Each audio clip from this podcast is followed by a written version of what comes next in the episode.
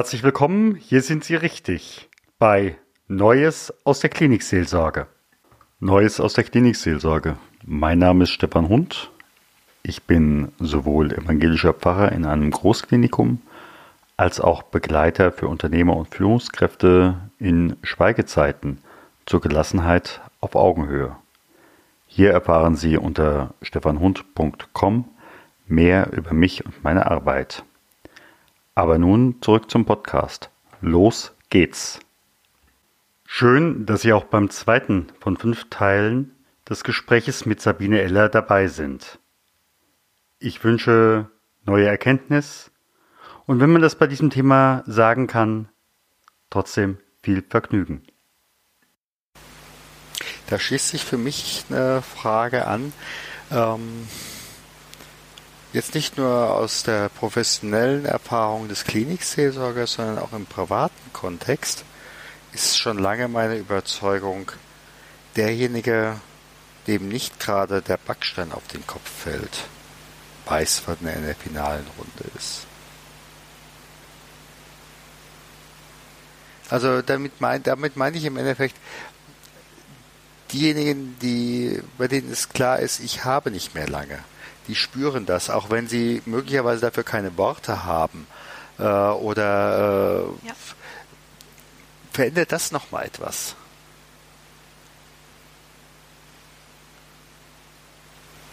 Ich höre die Frage, aber ich weiß jetzt im Moment, also keine ganz konkrete Antwort drauf. Ja. Also ja, also dann sage ich vielleicht nochmal ein ganz konkretes Beispiel. Ähm, ich habe regelmäßig in der Klinik eigentlich so diese Erfahrung, die Klinikseelsorge wird geholt. Mhm. Bitte besuchen Sie meinen Vater oder Großvater ja. äh, und äh, dann werde ich am, an der Tür empfangen. Schöner, schön, dass Sie da sind, Herr Pfarrer. Mhm. Mm, mein Vater hat jetzt noch 14 Tage zu leben. Aber bitte sagen Sie ihm nicht. Mhm. Palim Palim, ich gehe auf die andere Seite. Herr Pfarrer, schön, dass Sie da sind. Ich habe noch zwei Wochen, aber sagen Sie es meiner Tochter nicht. Mhm. Okay. Ja.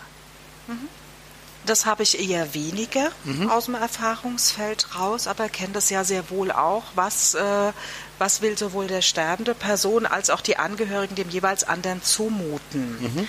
Und wo ich auch ähm, eher nochmal aufzeige, was entstehen kann, wenn man sich öffnet, mhm. aber es natürlich in den Händen der Menschen äh, lasse, die mich äh, zu Besuch bitten. Ich bin ganz selten, also wenn der ganz selten bei den Sterbenden, die dann zu mir sagen, bitte sagen Sie es einen Angehörigen nicht, weil die meistens ja den Kontakt dann zu mir herstellen, mhm. wenn es in dieser letzten Phase ist und da in irgendeiner Form ein Dialog drüber darüber ist. Mhm. Aber ähm, ich versuche dann schon, also ich sehe mich immer auch so ein Stück als Ermunterin oder Erlauberin in Anführungszeichen mhm. gesetzt, auch nochmal zu schauen, was es denn heißt, auch und an Nähe und Verbindung herstellen kann, wohl aber auch benennen, dass es mir nicht zusteht, es besser zu wissen als Sie, sondern ich kann einladen und aufzeigen. Mhm. Erleben Sie an der Stelle aber auch die Variante, dass Sie vielleicht auch Teile nicht mehr miteinander können oder nicht mehr miteinander wollen. Mhm. Oder hier im Ried heißt es ja so schön, seid ihr euch noch einig oder habt ihr schon geteilt? Also es war jetzt, wenn ich auch nochmal gerade auf das aktuelle Begleitungsgespräch gucke, auch nochmal die Frage, die ich im Vorsorge schon auch immer wieder stelle, zu sagen, was ist Ihnen denn wichtig in dem Miteinander? Mhm. Also wo gibt es nochmal was, wo Sie vielleicht auch jemand sehen wollen, den Sie schon lange nicht mehr gesehen ha äh, haben? Wo gibt es auch was, wo Sie sich... Äh, dem sterbenden Menschen etwas sagen möchten oder aber auch als sterbender Mensch den Angehörigen noch was sagen möchten oder auch was hören möchten, nehmen Sie sich die Chance und aber auch zu sagen, wenn es nicht möglich ist, sprachliches entweder in einem Brief zu schreiben, den man mit in den Sarg geben kann, oder aber auch am Sterbebett zu sitzen und Dinge zu denken mhm. und auf diese Ebene zu kommunizieren und zu hören, welche Impulse dann auch als Antwortimpulse im, äh, in Gedanken kommen, also dazu einzuladen. Und ähm, auch, äh, ich erinnere mich auch an eine Begleitung, wo es darum ging, auch noch einen früheren Partner, soll der noch mal ans Sterbebett kommen oder nicht? Wir haben das mehrfach miteinander kommuniziert und als klar war, der Tod steht wirklich unmittelbar vor der Tür, also sie hat ihn auch in, in der Ecke ruhig stehend sehen, mhm. hat sie gesagt, nee, es ist nicht mehr notwendig. Mhm. dass ich den Menschen nochmal sehe. Ich kann auch mit diesem offenen Teil gehen und ich habe das, was mir wichtig war, alles gemacht an Kontakten, an Sprachen, an, an dem, was jetzt ging. Ich bin damit in einem Frieden. Mhm. Obwohl da ein Teil auch nicht vollendet ist. Also das ist auch was, ähm, was ich auch benenne, zu sagen, es ist ja ganz oft so, dass in dieser letzten Lebenszeit Dinge sich nochmal klären oder bereinigen, aber darauf zu bauen und zu hoffen, das ist ein Trugschluss. Also man sollte das schon vorher angehen. Mhm. Was Bis hin dazu möglicherweise wird ja auch, das erlebe ich zumindest als Pfarrer, äh, dann äh, an jemand die Aufgabe delegiert nach dem Motto, jetzt sorgen Sie doch mal als Friedensrichter oder als Friedenspfarrer oder ach weiß ich nicht, äh, dass die sich nochmal miteinander verstehen. Also Aufträge kriege ich auch manchmal. Ähm, es gibt auch, dass jemand sagt, ach, äh, meine Tochter ist so aufgeregt, können Sie den nicht mal irgendwie zur Ruhe bringen, aber eher im Sinne von zu aufgeregt. Und äh, ich dann auch sage, nee, den Auftrag nehme ich so nicht, aber ich kann mit Ihnen gemeinsam gucken, was denn Ihre Tochter unterstützend brauchen könnte, welchen Teil können Sie dazu beitragen, mhm. so ein Stück moderierend zu sein. Ähm, das kenne ich sehr wohl. Oder aber auch, was immer also ganz häufig ist rund um die Bestattungszeit, es sind ja alle dünnhäutig und bedürftig. Das heißt, die, und man rutscht noch mal näher zusammen, als man das vorher im Alltag war und als es vielleicht auch gut ist. Das heißt, alle alten Familienthemen kommen auch noch mal hoch. Und in dieser Dünnhäutigkeit und Bedürftigkeit knallt es dann auch manchmal. Man würde das natürlich allen anders wünschen. Aber das ist ganz häufig Teil auch dieser, dieser Zeit, mhm. dass auch das äh, ist. Dass, ähm, und wenn ich das benenne und wenn ich auch sage, dass sich das danach meistens auch wieder ein Stück beruhigt und legt, ist es einfach das auszusprechen mhm. schon äh, und zu erfahren, aha, das ist eine Normalität, ja stimmt, äh, klar, dann ist das oft schon hilfreich.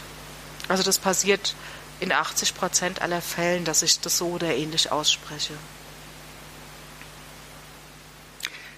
Ich würde gerne mit Ihnen gerade nochmal so diese ganze Zeit an, äh, drauf, auf die ganze Zeit gucken, bis der Tod eintritt. Was wünschen sich da Sterbende?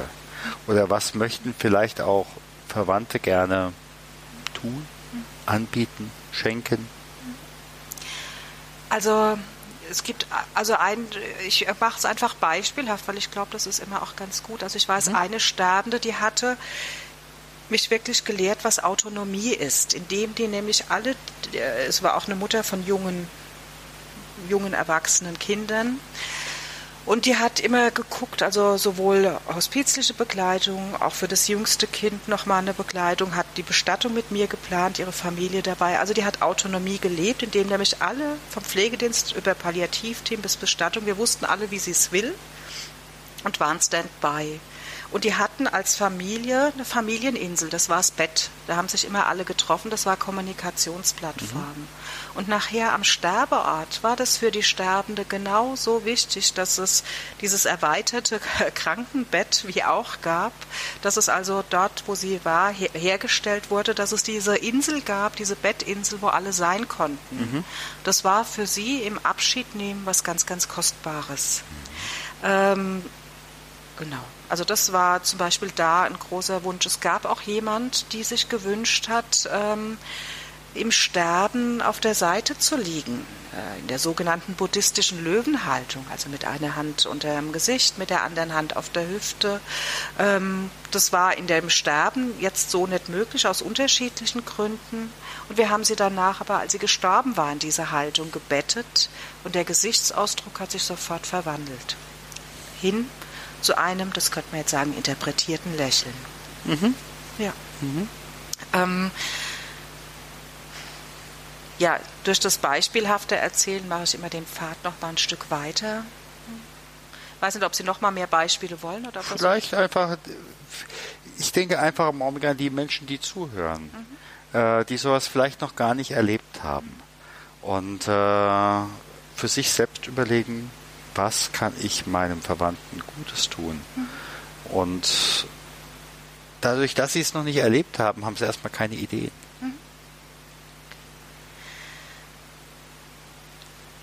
Also einfach erstmal auch dieses Dasein und zu gucken, was vielleicht einfach nur still sitzen, vielleicht auch eine Musik ähm, spielen, wenn jemand gerne Musik gehört hat, die laufen lassen.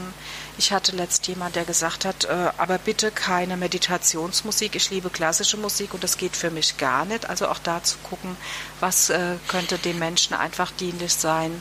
Äh, auch da wirklich zu gucken, wie hält man denn die Hand? Oder aber auch mhm. zu spüren, will die andere Person die Hand gehalten bekommen oder zieht sie sie eher nochmal zurück? Ähm, also auch letztendlich formulieren ja Sterbende dass sie uns als echte Menschen an ihrer Seite brauchen. Mhm. Mit offenem Herz, mit all dem, wie wir gerade da sind, mit unseren Ängsten. Äh, einfach echt und ehrlich, auch mit unseren Fragen. Und ich kenne es auch, dass es auch Alltagsgespräche mit Sterbenden gibt, soweit sie noch ansprechbar sind und die sehr wohl wissen wollen, was machst du gerade im Alltag, wie geht's dir? Also, mhm. dass auch das nochmal möglich ist und dass es wirklich ganz individuell ist. Und äh, wenn ein Mensch nicht mehr sprechen kann, auch zu wissen, ähm, dass, eine, dass das Ohr ja das letzte Organ ist, was sich verabschiedet, dass ich also sehr wohl, auch bis der Mensch stirbt, nochmal weiter mit ihm sprechen kann und dass äh, die andere Person das auch hört, wahrnimmt, erfasst. Mhm. Ja. Ich war ja bei verschiedenen Situationen, in denen Menschen gestorben sind, dabei. Und ich habe den Eindruck gehabt, die Seele oder wie man es immer nennen will, ist noch im Raum. Wir kennen das ja möglicherweise aus alten Filmen, was ja auch eher eine oftmals eine gütische Tradition ist. Äh, die Uhr wird verhängt, äh, das äh, Fenster wird aufgemacht, dass eben halt die Seele, der Geist entschwinden kann und nicht eben halt im Haus bleibt und sein Unwesen treibt.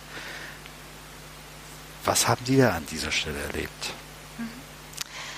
Also ich bin ganz selten im eigentlichen Sterbemoment ja. dabei. Ähm, von daher ist es aus meiner Erfahrung schon und auch aus meiner Haltung raus die Seele mit dem Körper verbunden mhm. und löst sich aus dem Körper und aus meiner Haltung heraus geht die Seele auch ihren Weg ins Licht in ihrem mhm. ganz eigenen Tempo, eine mhm. ganz eigene Dynamik, je nach, je nach Haltung. Mhm. Ähm, also von daher diese Verbundenheit zu spüren und diese Kostbarkeit dieses Momentes und diese Besonderheit mhm. und auch mhm. wirklich diese, ähm, ja, wirklich so ähm, berührende Besonderheit dieses Moments, die kenne ich sehr wohl aus der eigenen Begleitung im ja. Familienkontext. Ähm, auch. Das ist ein heiliger Moment. Das ist ein ganz heiliger, kostbarer Moment, ja. ganz genau. Und ähm, auch da ist es sehr unterschiedlich, was dann die Angehörigen danach nochmal erzählen. Also die mhm. sagen, wie wichtig es für sie war, da zu sein, wie schmerzlich es aber auch manchmal ist, äh, wenn sie da waren und der Angehörige stirbt dann trotzdem alleine. Auch da nochmal rauszufiltern, wie hat denn der, der sterbende Mensch gelebt? Hat er einfach auch, äh, hätte, oder hätte er vielleicht auch gar nicht gehen können, wenn sie dabei sind? Oh, ähm, ja das ist ja auch, dass man in der hospizlichen Begleitung einfach auch sagt, beides zu machen, Zeiten zu lassen, wo jemand da ist und Zeiten, wo jemand geht. Also meine Großmutter hat gewartet, bis all ihre vier Töchter um sie drumherum waren und alle standen im Kreis und haben sie an der Hand gehalten und sie hat da ihren letzten Atemzug getan. Mhm. Ähm, also das war was, wo sie sehr verbunden das gelebt hatte, bis hin zu Menschen, die wo ich einfach äh, auch sagen kann, die in ihrem Leben auch viele Dinge für sich allein getan haben, auch da diesen letzten Schritt allein gehen oder das auch kenne aus einer Sterbebegleitung, wo wir alle gerufen wurden und wo ähm, wir dachten, so jetzt steht wirklich dieser letzte Lebensmoment an und die Tochter hat in dem Moment erfasst, dass ihre Mutter stirbt und sich wirklich die Sterbende, ich würde es jetzt mal umgangssprachlich sagen, sich auf dem letzten Meter nochmal umgewandt hat, dem Leben zugewandt hat und eine Stunde später mit mir gemeinsam zur Toilette gegangen ist. So, also ähm, wo ich auch diese Facetten erlebt habe, sie dann zwei Tage später gestorben ist. Also mhm. wo diese Verbundenheit mit uns Lebenden einfach auch nochmal was sein kann, was ein Stück im Leben hält. So. Es gab auch äh, Bilder, die ich auch schon Sterbenden mit zur Verfügung gestellt habe. Ein Mann, der gerne, da hatte die Frau im Vorfeld mir erzählt, er lag im Nebenzimmer, ich hatte mit ihr das Vorsorgegespräch, sie sagt, er ist so gern wandern gegangen auf dem Kühlkopf oder auf dem Berg und ich habe ihm Bilder zur Verfügung gestellt, das und benenne das dann immer als meine Bilder, die ich zur Verfügung stelle. Dass für mich der Gang aus dem Leben raus ist wie durch einen Gang durch einen Vorhang. Und dass es sein kann, als ob er durch einen Waldweg geht auf dem Kühlkopf oder auf seinem geliebten Berg äh, eine Bergwanderung macht. Und dann ist ein Schritt ist wie äh, ein Gang durch einen Vorhang und der Mann starb eine Stunde später. Und sie sagt, sie glaubt, dass es mit genau diesem Dialog was zu tun hat. Und ich denke, das ist ja ihr Alltag, den sie auch kennen. Oder letzthin war auch eine Familie, die sagte, der ähm, Sterbende ist so ganz kämpfend und der, er ist zwei Stunden gestorben, nachdem der Seelsorger ihn besucht hat, wo also einfach ähm, dieser innere Friede oder diese, äh, dadurch nochmal entsteht, auch durch eine Form von entweder seelsorgerischer Unterstützung oder letztendlich Unterstützung für die Seele. So. Unterstützung für die Seele und äh, ich denke einfach auch, dass die Seele leicht wird Liebe Hörerinnen, liebe Hörer, herzlichen Dank, dass Sie uns bis hierher zugehört haben. Wir sind jetzt an unserer um die 15 Minuten Grenze und äh, ich bitte Sie, wenn Sie uns weiter zuhören möchten, einfach die nächste Folge anzuklicken. Gott segne dich und behüte dich. Gott lasse leuchten sein Angesicht über dir und sei dir gnädig. Gott erhebe sein Angesicht auf dich und schenke dir Frieden. Geh hin im Frieden Gottes.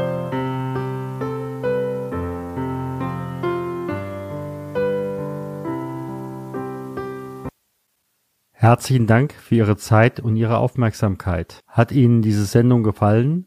So freue ich mich über Ihre Rückmeldung entweder über iTunes oder über die E-Mail podcast klinikseelsorge at stefanhund.com.